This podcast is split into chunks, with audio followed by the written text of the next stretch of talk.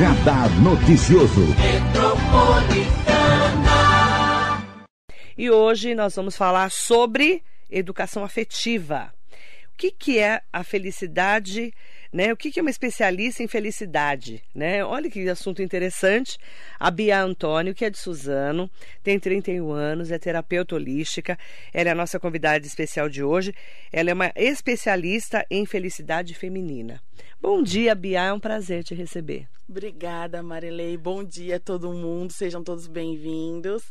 E vamos bater esse papo aí, vamos desenrolar isso aí. Vamos contar a sua história, né? Pra gente entender de onde veio essa terapia holística há 10 anos. Você já tá nesse ramo, nesse caminho aí. Como tudo começou? Na verdade, tudo começou com uma amiga que já trabalhava no ramo. A gente se conheceu através do meu último trabalho. E aí ela começou a, a, me apresentar esse mundo holístico, que a gente entra, come, a gente começa pelo esotérico, pela leitura de cartas e tal. E aí ela foi me apresentando, e aí eu fui fazendo os cursos e fui me especializando, fui né, me tornando terapeuta.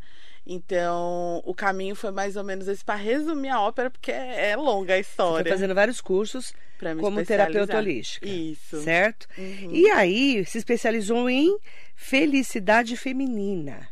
É, porque a maior parte do, do, dos clientes que vêm, né, dos pacientes, acabam sendo as mulheres que procuram ajuda, né? Homem é muito mais difícil de ir lá e procurar ajuda terapêutica. Uhum. Então, acabou que eu fui estudando mais e pesquisando mais sobre a felicidade feminina. E aí, o que, que é a educação afetiva? A educação afetiva, ela fala muito sobre a gente se relacionar de uma maneira sadia. Porque, por exemplo, a gente vai para a escola, a gente aprende português, aprende matemática, mas alguém senta com a gente para falar sobre relacionamentos, como se relacionar? Quando aquilo é saudável, quando que não é saudável, né?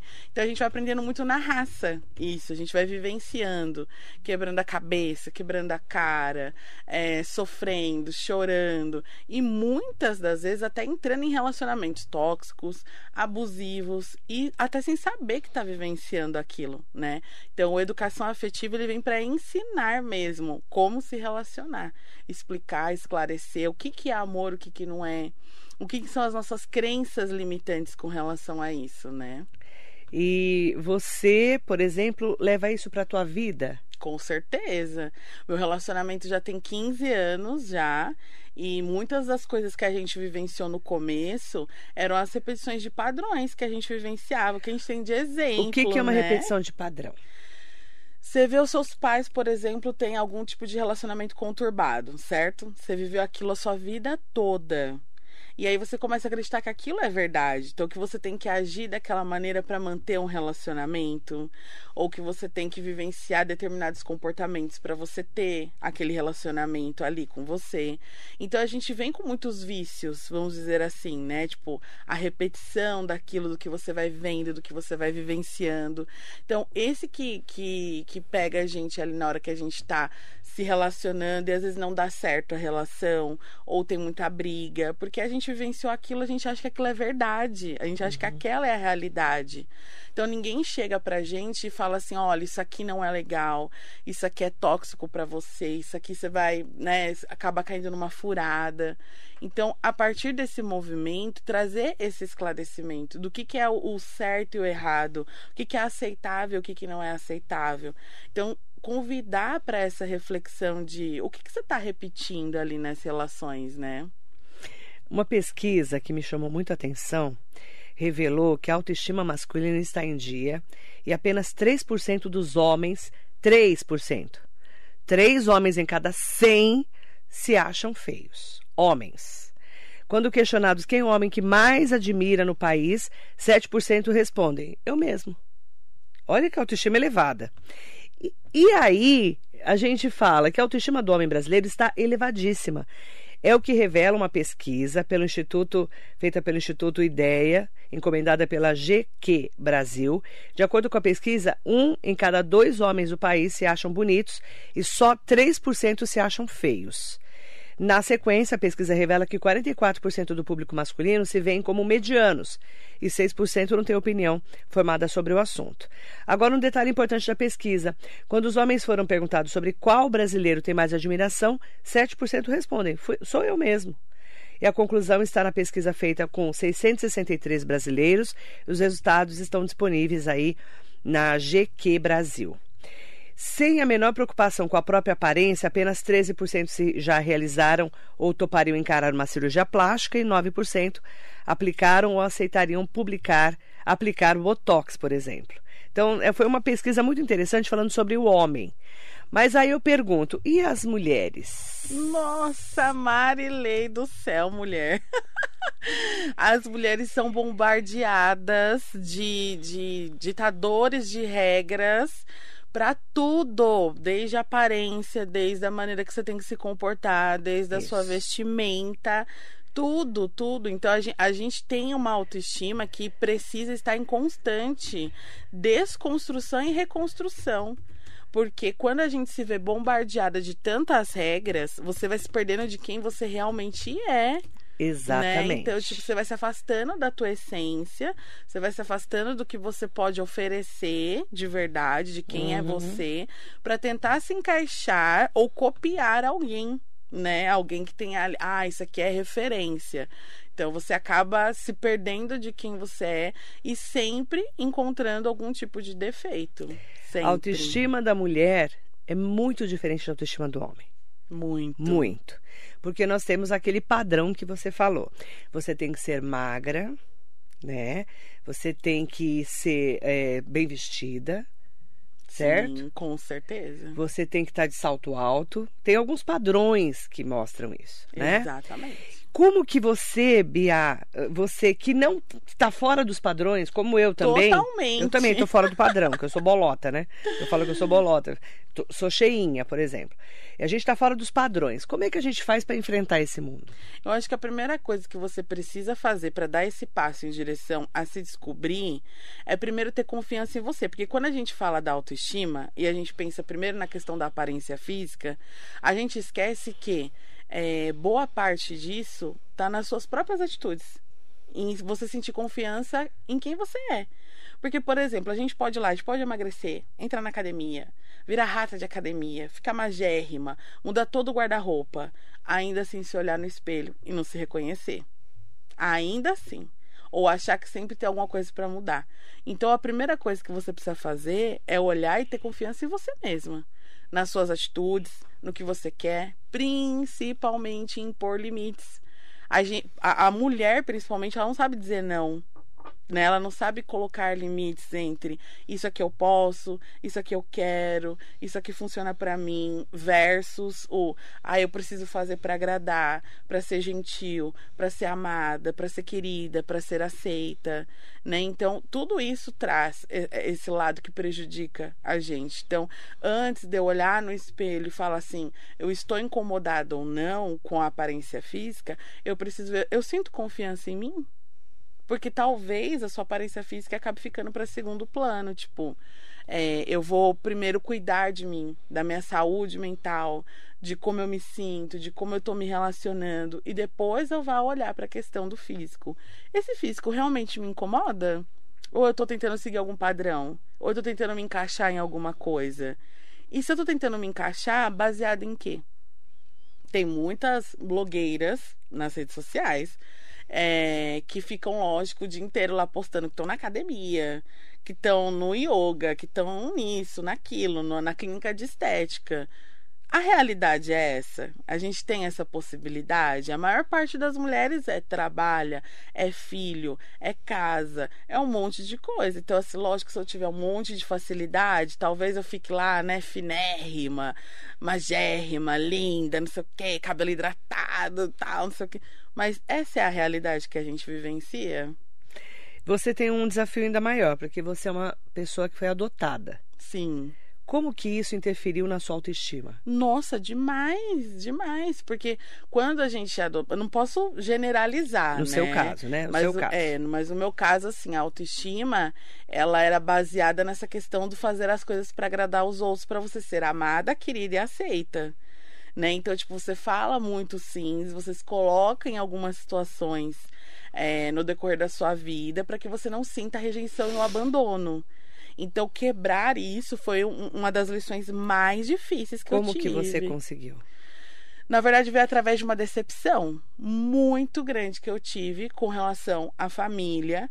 E a partir desse movimento, e lógico, tratamento terapêutico e tudo mais. Quantos anos você tinha? Ah, faz uns 5, 6 anos essa experiência, mais ou menos. E aí foi o dos maiores aprendizados, que é você não depender de ninguém, você não criar expectativas com relação a ninguém. E aí isso foi uma transformação para eu começar a me observar assim, nessa questão de me bastar né, de disso ser suficiente para mim e começar a entender e me entender como indivíduo. Então, eu acho que a maior parte do que acontece é baseado nisso, assim, sabe? Por isso que os pilares da educação afetiva são o autoconhecimento, a autoestima e as relações saudáveis, né? Acho que sem esses três pilares a gente não consegue progredir muita coisa, né? Para quem não está acompanhando você pelas redes sociais, está ouvindo você pela rádio, é como que você se descreve? Em todos os sentidos? É, você como pessoa, pessoa hoje, você é uma mulher. Tá. Explica para mim, para depois a gente falar da sua autoestima. Tá, então. É isso que eu quero tocar. Fisicamente, Fisicamente falando, falando, eu sou uma mulher preta, mas eu não sou retinta. Ah lá, vamos lá, vamos lá na preta sem ser retinta. Ela não é não tão branca para não ser branca e não é tão preta para não ser preta. Exatamente. Você tá no mais ou menos. Exatamente. Que Certo. também é uma desconstrução, Também né? é uma desconstrução. Exato. Certo. Porque aqui no Brasil a gente não. Tem todas as cores. Nós Sim, temos todas as cores. Mas a gente De não pele, aprende a Não. entender isso, né? Não aprende. Não Então aprende. você é uma negra, você é uma preta Isso. com a pele mais clara. Exatamente. Digamos assim. Isso. Ok, vamos lá. Continua. E aí eu sou gorda, né? Eu sou toda tatuada, pra quem não tá vendo, pra quem não viu o perfil, eu sou toda tatuada, com piercings, né? Então, tipo, tudo fora E do que- cabelo O cabelo loiro, loiro, curtíssimo curtíssimo. e é um cabelo o quê? Com, com os risquinhos aqui, né? É, ele é, Ele é desenhado. desenhado e é um cabelo. Que tipo de cabelo você tem? É crespo. Crespo, Uhum. certo? Se você olhar a Bia, quando ela me mandou um WhatsApp, é, um Instagram, no Instagram, Foi. Ai, Marilei e tal. Eu fui ver o perfil dela e falei, nossa, que interessante.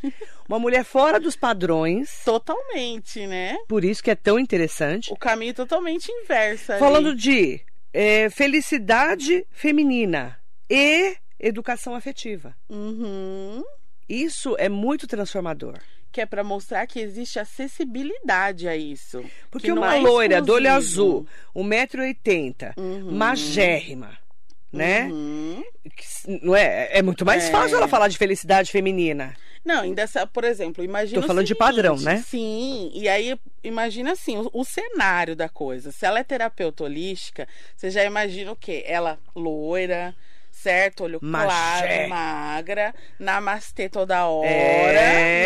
né? Saião indiano ali e tal. Você Isso. fala, é, é isso aí, é esse Que a gente personagem. tem essa né? coisa na cabeça, não tem? Tem, tem. E você quebra esse padrão.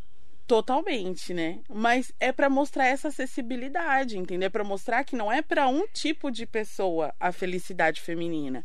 É pra todas as mulheres. A né? pergunta é: como ser feliz gorda? Por causa da gordofobia. Nossa. Como ser feliz preta? Por causa do preconceito. Essas são as perguntas. Sim, crespa, Crespa, toda tatuada. ela tem um. um como é que chama? Um piercing No septo. nariz. Que doeu muito pra fazer. Deus que me perdoe. Só de olhar eu já penso no boi e na vaca. Dói pra caramba. Eu já fico desesperada. Dói pra caramba. E minha filha, a minha filha de fez 16 anos, ela tem piercing na orelha, mas eu não deixo fazer mais piercing, não. Aham. Eu falo, deixa você ser maior, e você paga as tuas contas e você vai fazer onde você quiser os Mas você acha que não é chocante pra pessoa chegar lá pra marcar consulta e quando ela chega, ela fala assim: Você é terapeuta? Você? Porque assim, não é. Você que é terapeuta? É, porque eu não, eu não vou assim, não vou de social. Eu não faço aquele tipo que vai sentar, cruzar as pernas, fazer carão ali. Puxar o cabelão, Uhum, assim. uhum, uhum. Não, eu sou aquela que vai falar, não, vamos sentar aqui. Senta aí. Vamos Senta, conversar. vamos conversar. Me, me fala aí o que, que tá acontecendo. Aí você já choca a pessoa. É, mas a intenção é essa. É essa, né? É, pra mostrar que é, existe essa acessibilidade. Como né? que vo- vamos lá, me, entre- me faz, como que você me, me abordaria se eu fosse no seu consultório? Me aborda aí. Pri- pri- primeiro dia? É, claro, você nunca me viu na vida. Nunca eu já tô vi. chocada com você. Eu já levei um choque, né? Vamos lá. Marilei, o que, que te traz aqui, mulher? Menina, eu tô bolota. Primeira coisa. Muito bom, né? Primeira coisa, olha teu guarda-roupa. Você tá feliz com o que você tá vestindo? Ah, a roupa tá bem grande, Ah, né? então, tá vendo? Porque a grande questão nisso é a gente achar que até as roupas são, são pra um tipo de pessoa. Se você for olhar minhas fotos lá, depois você dá uma fuçada lá que você vai ver, eu tenho foto até pelada. Eu já lá. vi, eu fiquei horrorizada. Com a pelada, então eu fiquei... Seu marido deixa? Oh, mulher do céu, deixa não, ele não tem que deixar. Meu corpo, minhas regras. Muito bem. Você bate corpo, nele? Você bate nele, não? Não, ele, ele que tira, ele é fotógrafo Ai, que oficial, ótimo! Como é que é o nome do evoluído? Rodrigo. Rodrigo. E ele é mais novo que você? Não, Não, ele tem cara de mais novo, né? Tem 35, vai fazer 35. Nossa, cara de 25, ódio. Já me dá ódio já. Já, né? Então, aí eu, é um eu- ó, você, você ouviu a pergunta que eu fiz? Ele deixa você tirar a roupa? Então, mais uma desconstrução. Meu corpo, minhas regras. Ué, Você não tem que pedir pra ninguém. nada. Nada, nada, nada. Entendeu? Mais uma desconstrução. Fala isso pra uma mulher que é casada. Fala isso pro marido. Mas eu dito, falo? Você acha que eu não dito, falo? entre aspas, normal. Que nenhum, ninguém de nós é normal. Muito menos eu e você. Ó, esses dias. Pergunta isso passar- pro marido normal. Ah, mas é, é, se vamos supor, terapia de casal. Porque eu atendo casal também, tá? E aí? Sentou e o marido lá... geralmente é machão. Então, sentou lá, certo? Sentou. Vamos começar a desconstruir essas aí? coisas aí. Como é que é isso? Você gosta dela? Primeira coisa, você gosta dela? Então, se você gosta, você tem que respeitar as escolhas dela. Entendeu? O amor, ele é respeito. O amor é respeito. Não Mas, é ó- o domínio de um sobre o outro, sabe? Tipo, ah, um, um tá ali, um tem que dominar, um que tem que falar. Você, como terapeuta holística, sabe que a grande maioria das relações são tóxicas. Com toda certeza. grande maioria. Mas você acha que no começo da minha relação não era assim? Era assim, sim. Como é que você fez? Era uma disputa ali, né? Porque, tipo assim, é, o que eu tinha de exemplo era o seguinte: olha, você não pode baixar a sua cabeça, porque senão ele vai montar, certo? Então era muita briga, era muita disputa. Até eu começar a estudar e ver e fa- fazer essa desconstrução através do estudo. Como? De que não, não era isso. Sabe? Tipo, ah, vamos mudar as atitudes? Vamos sentar e vamos conversar? Eu falo que a- o, o top one ali da separação dos casais é a falta de comunicação.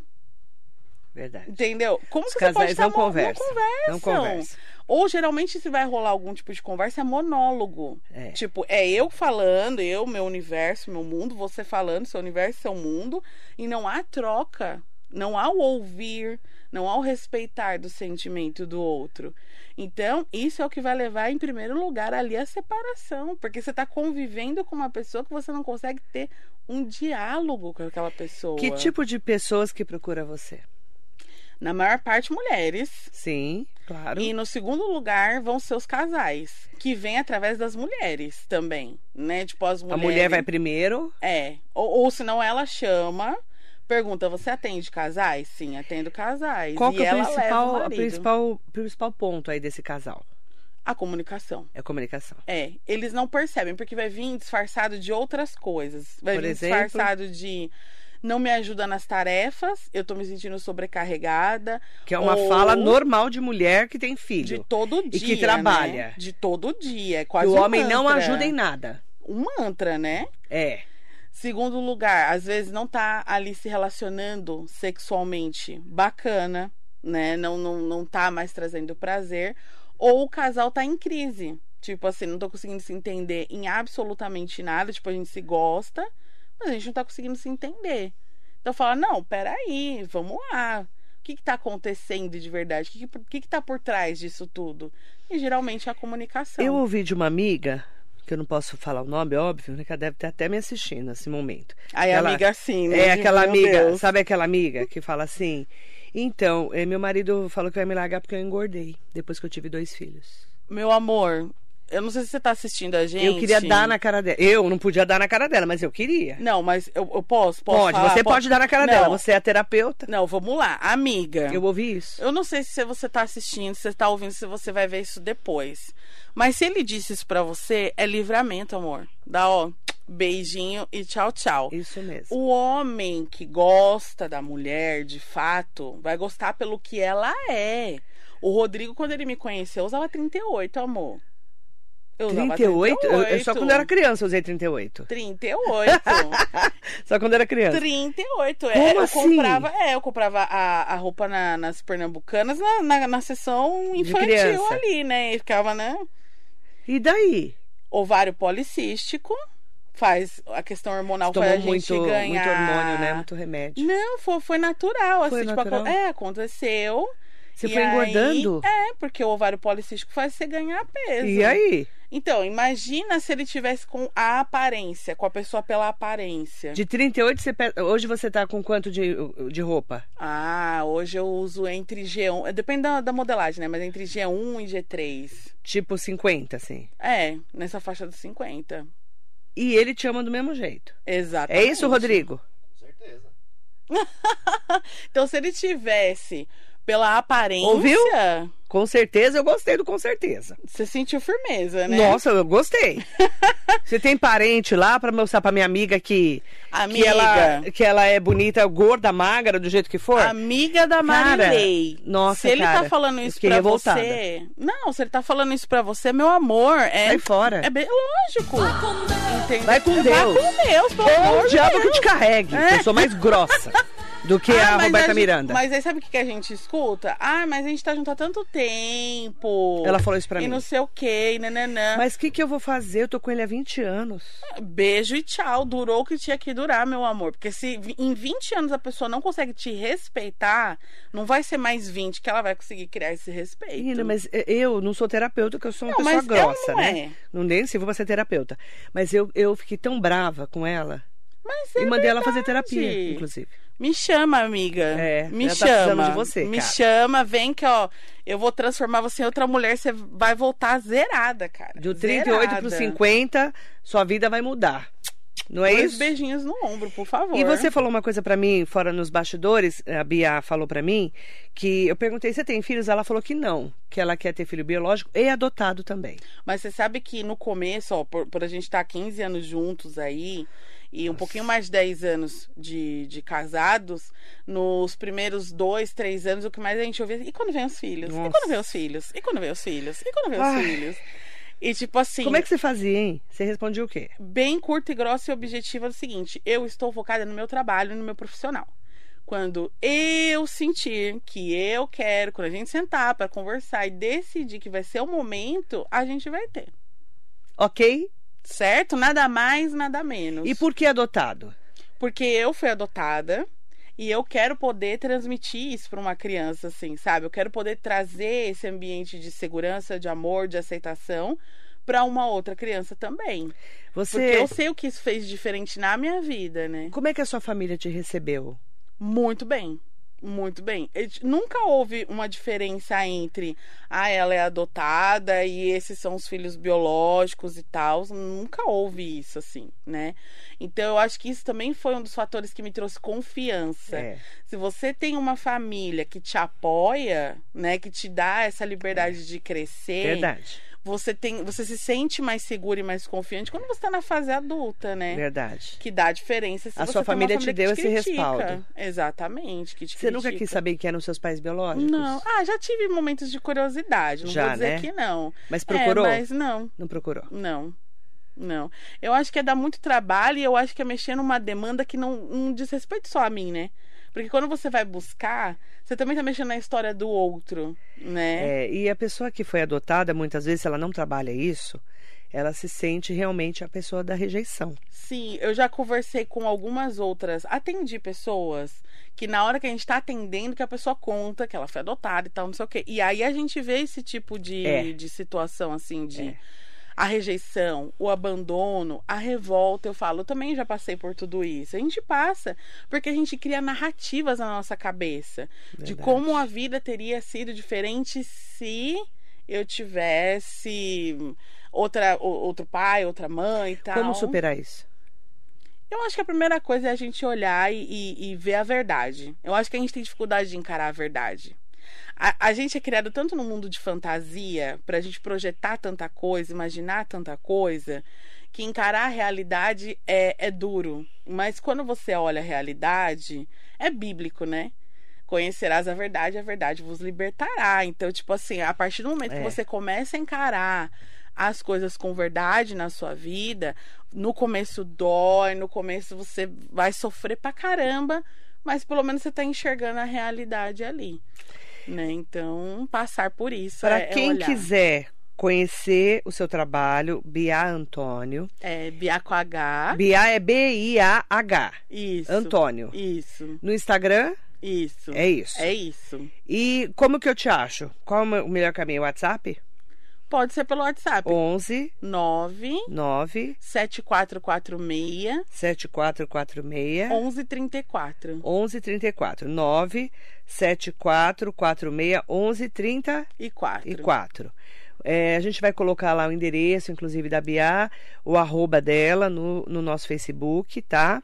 Para quem quiser conhecer, chama ela lá e é, para conhecer um pouquinho do trabalho dela.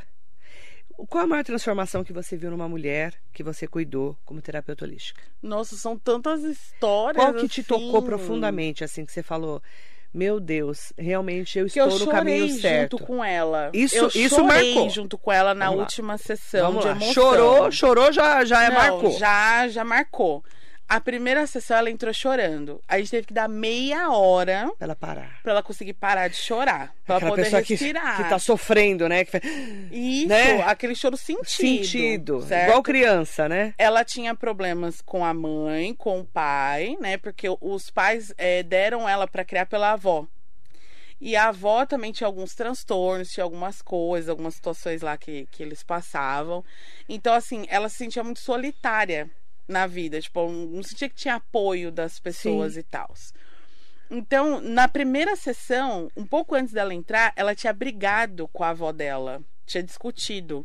Quando ela entrou em sessão, ela ficou meia hora lá chorando, sentida, tal, não sei o quê. A grande transformação da jornada dela foi ela descobrir que ela, ela poderia ser ela. Eu me basto. Eu sou importante para mim. Não importa as outras pessoas, eu sou importante para mim. Quando a gente terminou a jornada dela na última sessão, falou assim: olha, hoje é a última sessão. E aí a gente foi olhar toda essa transformação dela e foi falar assim: nossa, olha a mulher que entrou na primeira, que entrou chorando, a gente teve que esperar se acalmar. E a que está saindo hoje, muito mais forte, iniciando um negócio, ela estava iniciando um, um trabalho, um empreendimento. Olha essa mulher, olha a primeira. E olha quem tá saindo hoje. Olha quanta coisa você enfrentou, quanta coisa você passou, quanta coisa você superou. E aí foi tão bonito a gente a gente revisar tudo que ela tinha vivenciado que as duas chorou. Ela começou a chorar e eu comecei a chorar também, porque para mim o, o que deixa o coração quentinho é a gente poder ver assim, sabe, essa transformação, entrar uma mulher e sair outra totalmente confiante e renovada. Então a gente chorou juntas ali. Você atende online? Atendo online. Atende online também. Mas também presencial em Suzano. Isso. E na Avenida Paulista também. Na Avenida Paulista em São Paulo e em Suzano, ali na Rua Paraná, no Arupati. Isso. Perto da Câmara e da Prefeitura. Pertinho, fácil Do lado. acesso. Coladinho, Fácil tá bom? acesso. Entre a Rua Paraná e a Rua Baruel, em Suzano. O Nelson Prado Nóbrega, um beijo para você, querido. Jacaré da Rodoviária de Arujá. Hugo Marques, Marcelo Oliveira Lima, Heloísa Moreira, Carla Secário. Mandar bom dia para Rosemara Camargo. Amando, ela colocou. Ah, E a Amélia Trípoli, querida, adorando essa entrevista. Vamos, vemos casais que estão juntos e ela se submete às exigências dele. Não aceita o ser humano que ela é se impondo. E até não permitir que faça isso e a opinião dele que tem que prevalecer. Marilei, ontem você comentou que tênis que, que conhecer a família Ah, temos que conhecer a família. Falei no final do programa. Estava no final do programa aqui. É isso mesmo. Eu e a Marici já falando disso. E a Leona, né? Que temos que conhecer a família para é, depois casar. Como se tratam e você ter que carregar esse relacionamento por conta de ser analista dele. Sempre teve problemas em casa, mas vaso ruim não muda mesmo. Pronto, falei. Eu vou falar uma coisa para você, o Amélia, e é verdade, a gente sabe disso. Como que esse homem ou essa mulher que você está encontrando, que você está se relacionando, trata o seu pai, a sua mãe, se já tem filhos, como que ele os trata, né? Sim. no dia a dia. Mas você sabe uma coisa que acontece é o seguinte: a gente precisa olhar o contexto todo da história, né? Para não ser injusta, a gente tem que olhar as coisas com, de uma forma bem neutra. A primeira coisa é o seguinte: ele trata assim por quê? Às vezes, não, não, e não é uma justificativa, tá? Porque eu acho que aí é uma questão realmente de buscar terapia para se curar e resolver. Mas às vezes esses pais também não foram tão legais, entendeu? Sim. E aí a gente carrega muita mágoa, a gente carrega muita raiva. E aí quando esses pais de repente estão ali na, na, na fase mais dependente dos filhos, aí a pessoa fala: não, agora é meu momento de me vingar. Tipo, agora vocês estão na minha mão e tal. Então, assim, não, não sei qual o caso para poder falar, explanar um pouco mais, mas eu sempre falo que a gente tem que olhar a visão de um todo ali para poder fazer esse tipo de julgamento, né? Porque senão a gente pesa para um lado ou pesa para o outro e uma história, na verdade, sempre tem dois ou mais lados, né? Um beijo para Marici, para Claudete Moura, para Mariângela Anderi, para todas e todos que nos acompanham aqui na Rádio Metropolitana, tá? Deixar lá o contato da Bia Antônio. Agradecer muito a sua entrevista. Obrigada, um prazer, eu viu? Eu que agradeço. Gente, passa tão rapidinho, né? Passa voando a entrevista. Obrigada, eu que agradeço, viu? Marilei, por você ter me recebido. A equipe toda simpática. Gente, foi maravilhoso. Mas se maravilhoso. não for simpático, a gente dá chicotada. Né? É. Espero que vocês tenham gostado, que tenha servido para ajudar aí, trazer reflexões, né? Muitas reflexões. Obrigada, viu? Obrigada. Prazer em te conhecer. A Bia Antônia, nossa convidada especial de hoje, terapeuta holística, especializada em felicidade feminina, falando de educação afetiva e da importância do autoconhecimento. Muito bom dia para você.